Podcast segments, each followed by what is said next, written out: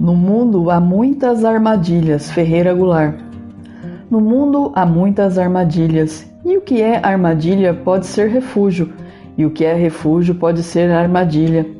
Tua janela, por exemplo, aberta para o céu, e uma estrela te dizer que o homem é nada, ou amanhã espumando na praia, a bater antes de Cabral, antes de Troia.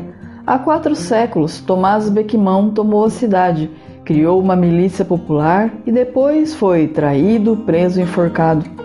No mundo há muitas armadilhas e muitas bocas a te dizer que a vida é pouca, que a vida é louca.